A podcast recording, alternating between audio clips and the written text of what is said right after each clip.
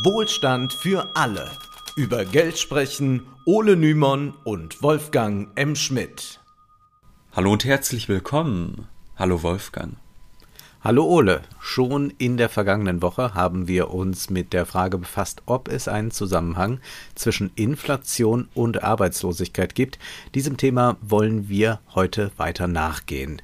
Es soll darum gehen, wie die sogenannte Phillips-Kurve die VWL aufgemischt hat und wieso sie mittlerweile den meisten Ökonomen als überholt gilt. Bevor wir jedoch inhaltlich weitersprechen, möchten wir noch darauf aufmerksam machen, dass wir uns über finanzielle Unterstützung freuen. Möglich ist das ganz traditionell via Banküberweisung oder auch über PayPal. Die Kontoverbindungen stehen in der Beschreibung zu dieser Episode. Da Zeit Geld ist und dieses Projekt viel Zeit kostet, freuen wir uns über jede Unterstützung.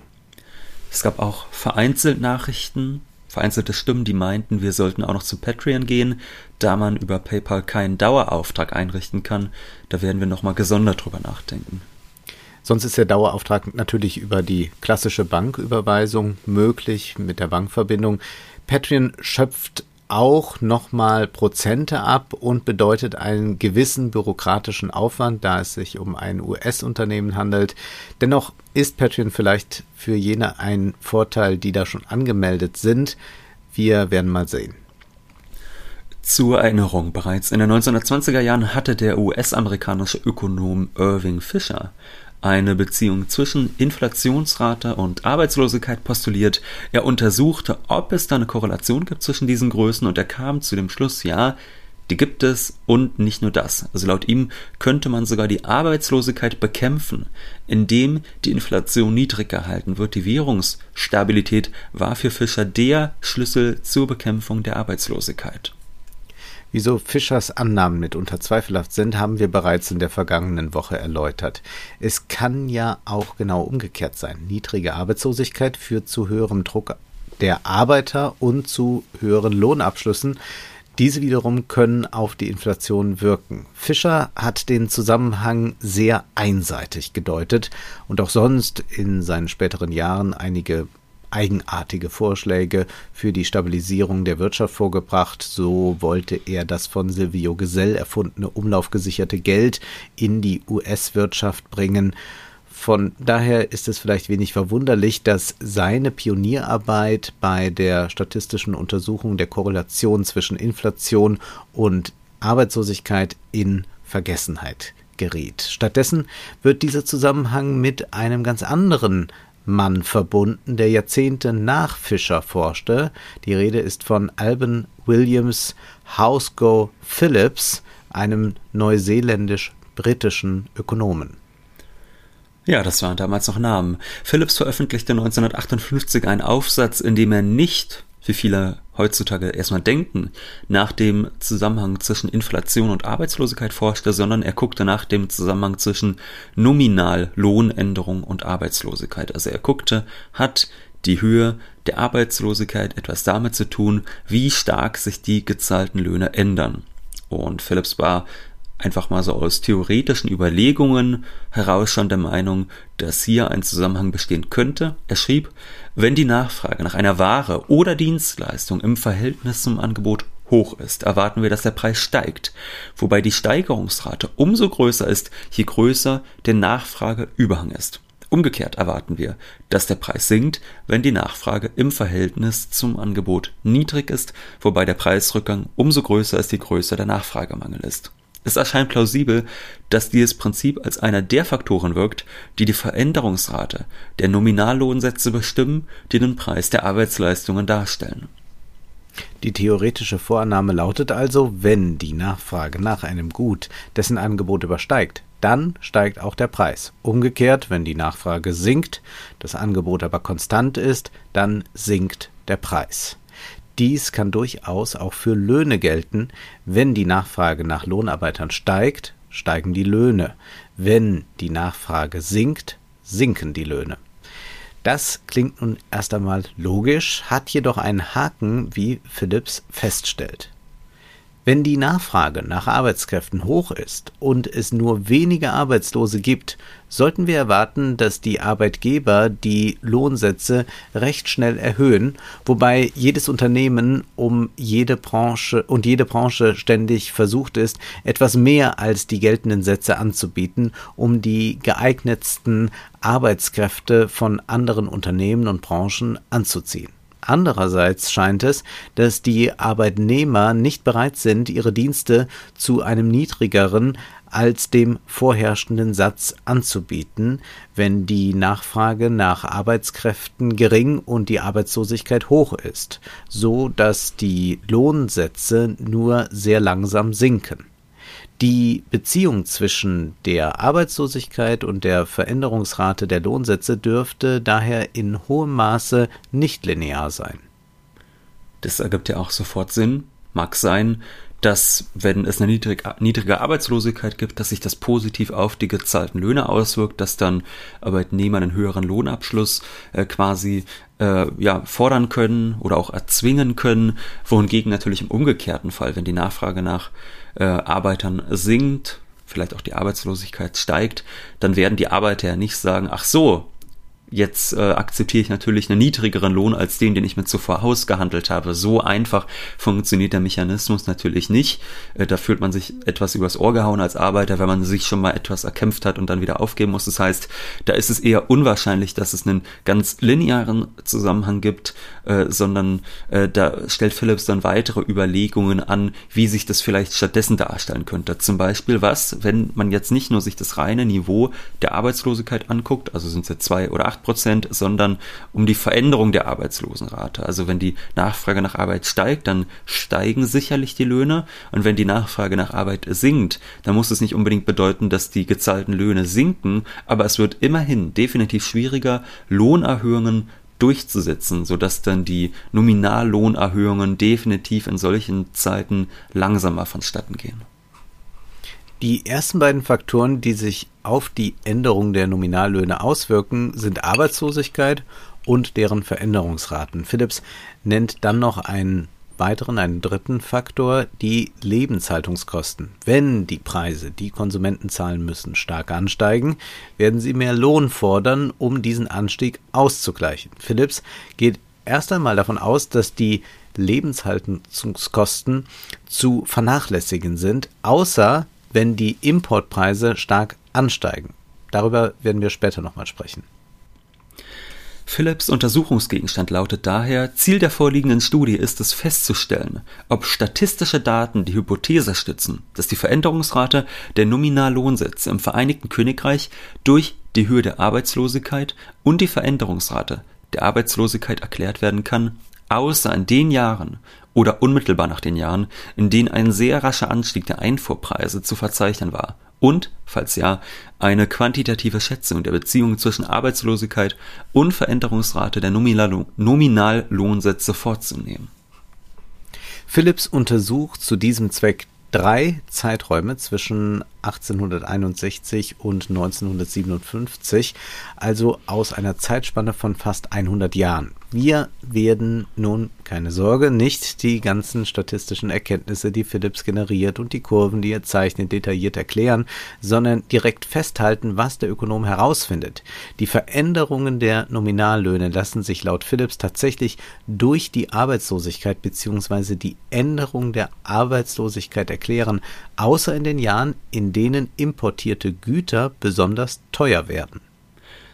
Ja, und er gibt dann auch da einige Zahlen zum Besten, die wir jetzt auch nicht ganz genau sicherlich nachvollziehen müssen, wo er einfach mal sagt, bei dem und dem Lohnniveau dürfte man mit der und der Arbeitslosigkeit rechnen.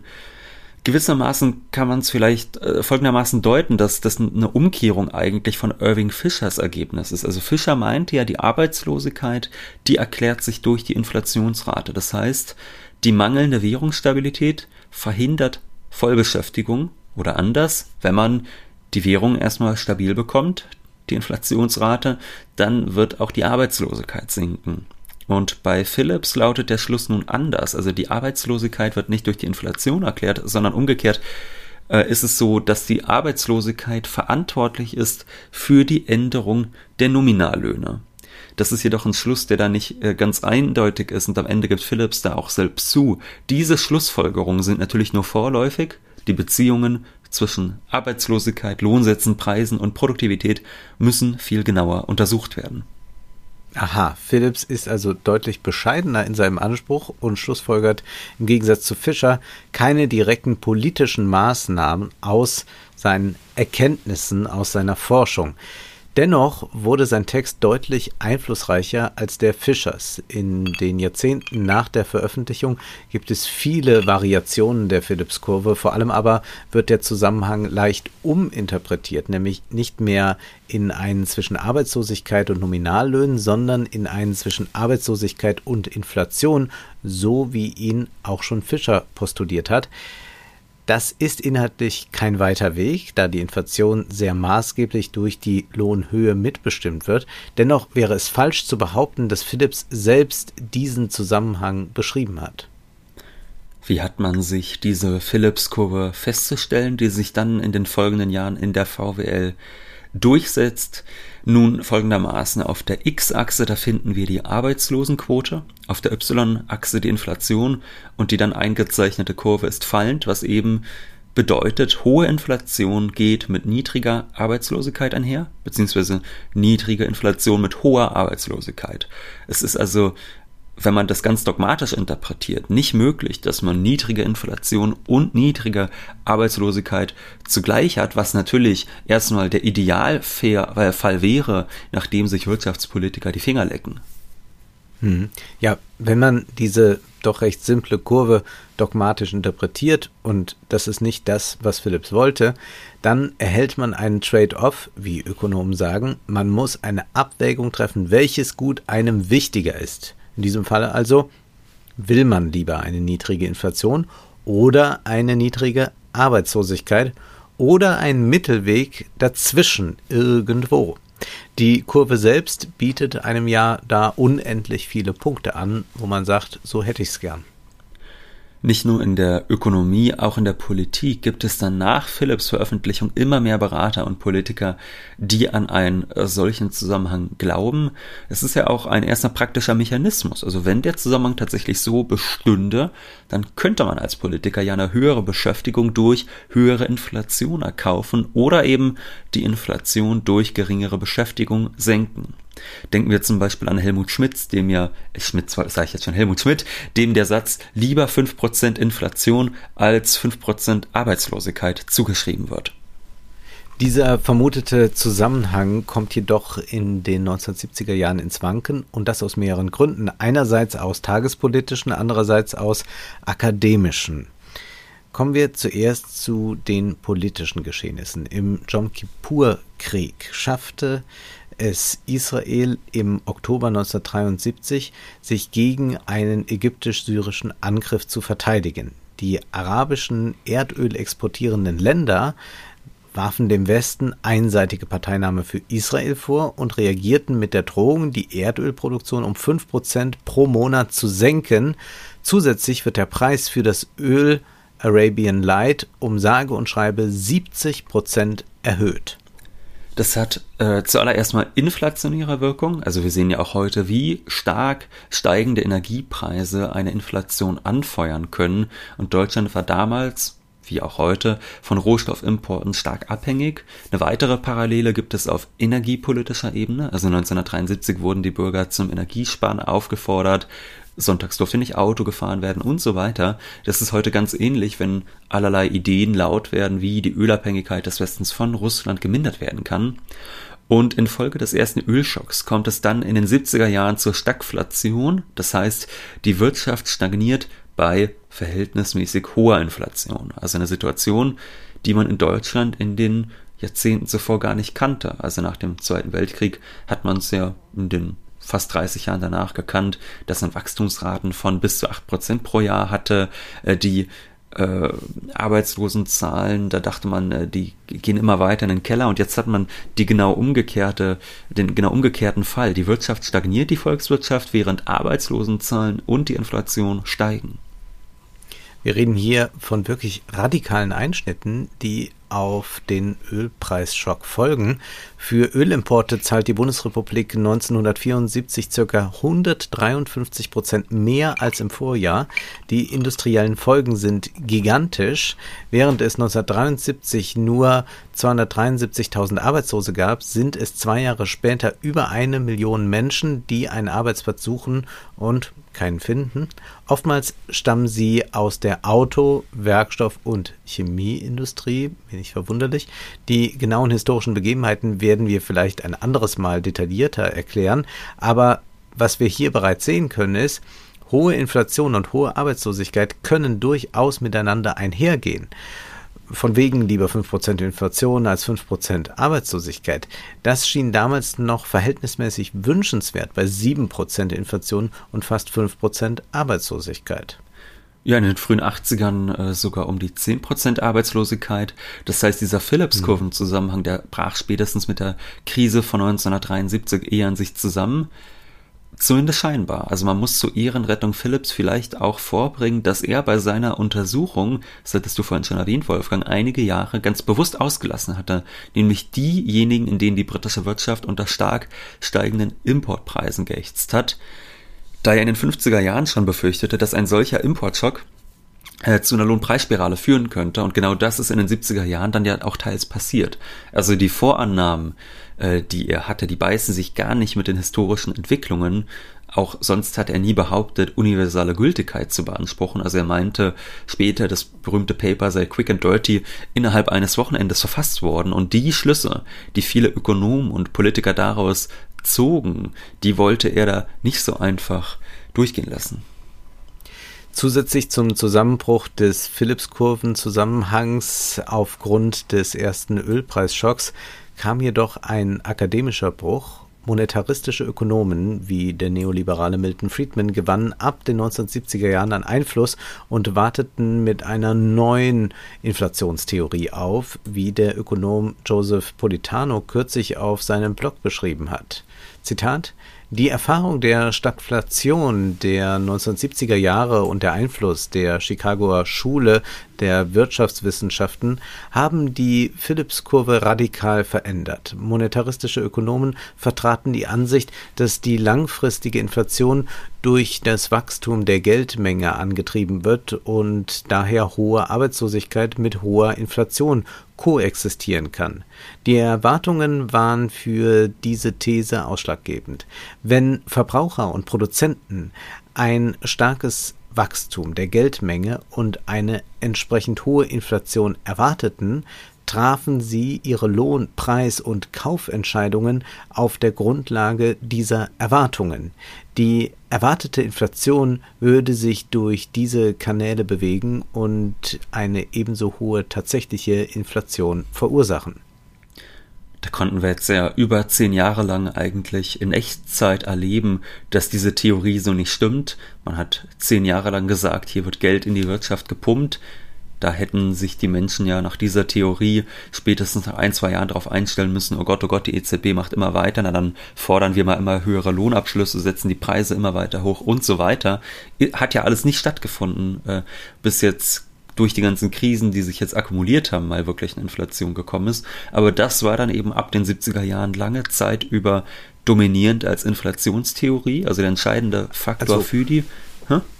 Grundsätzlich ist ja diese Idee, das, was an eine Erwartung geknüpft ist, also das kennen wir ja von allen möglichen Sachen, mhm. also jetzt mal von der Geldmenge abgesehen, also das würde ja auch bedeuten, dass die Leute sagen, oh, die Geldmenge wächst, jetzt habe ich aber die Erwartung.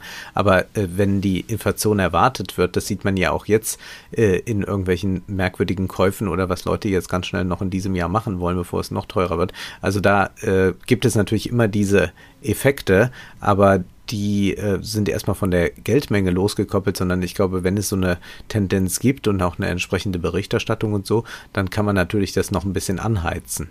Ja, auf jeden Fall. Und wir sehen ja auch jetzt gerade schon wieder die Entwicklung dass beispielsweise man genau den Faktor, den du eben beschrieben hast, hatte, dass man zum Beispiel Angst hat, oh Gott, die Ölpreise steigen immer weiter, äh, können wir uns bald das Benzin noch leisten, dann haben natürlich auch die äh, diejenigen, die, also die Raffinerien etc. erstmal die Preise angehoben, so frei nach dem Motto, gut, wir wissen ja nicht, ob wir in Zukunft noch an unser Rohöl kommen und jetzt ein paar Wochen später sehen wir schon, ah, die Preise sind wieder im Fallen begriffen Das heißt, äh, diese Pläne der Ampelkoalition, dass man sagt, wir wollen den ähm, Benzin- und Dieselpreis unter diesen und jenen Preis drücken, die erfüllen sich eigentlich gerade schon wieder von alleine, weil sich das jetzt erstmal wieder beruhigt.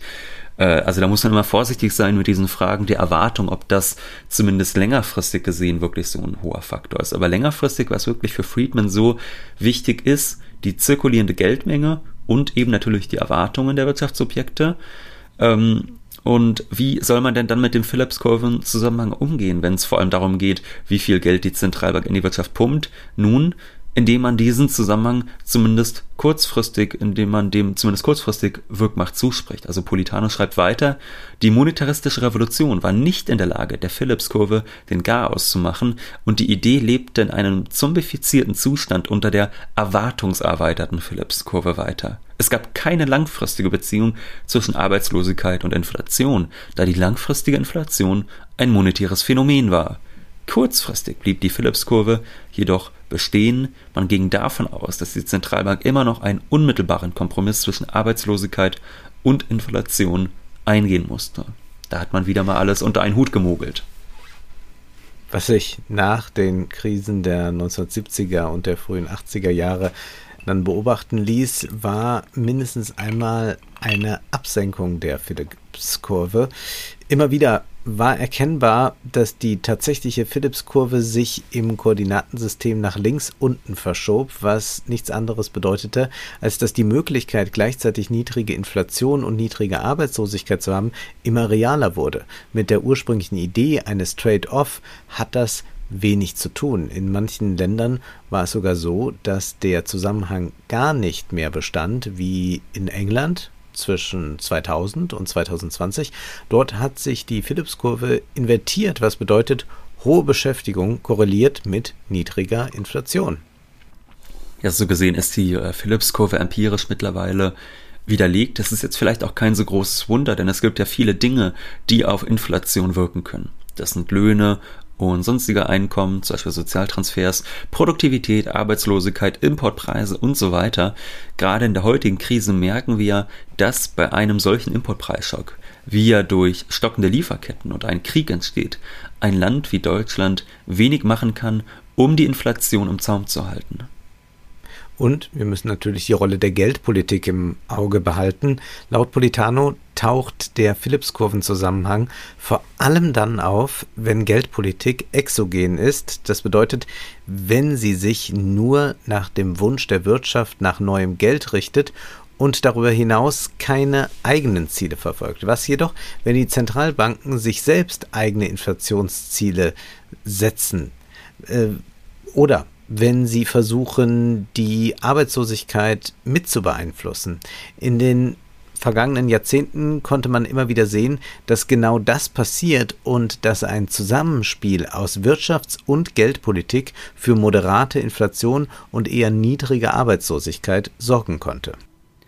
Phillips hatte ein Jahrhundert untersucht, in, in, dem die Geldpolitik noch viel weniger intervenierte und viel weniger eigene Ziele verfolgte, als das heute der Fall ist. Von daher ist es vielleicht nicht verwunderlich, dass die Phillips-Kurve sich verschoben hat, beziehungsweise häufig gar nicht mehr anzutreffen ist. Gerade in einer immer weiter globalisierten Welt, wo stabile Importpreise für reiche Länder immer wichtiger werden, wo man also immer mehr in Abhängigkeiten steckt. Da ist dieser Phillips-Kurven-Zusammenhang einfach zu simpel. Also Deutschland könnte jetzt nicht sagen, wir betreiben jetzt mal eine Politik, äh, die meinetwegen äh, für weniger Arbeitsplätze sorgt und dann haben wir die Inflation gesenkt. Also so wird das nicht funktionieren. Dennoch scheint dieser Zusammenhang in den Köpfen vieler Beobachter nicht auszusterben. Irgendwo existiert die Phillips-Kurve noch in sehr, sehr vielen Köpfen. So etwa bei Paul Krugman, der kürzlich in der New York Times über die zu erwartende Inflationsentwicklung schrieb. Laut Krugman steigen die Löhne in den USA derzeit zu stark, sodass der Bruch mit der inflationären Entwicklung unwahrscheinlich sei.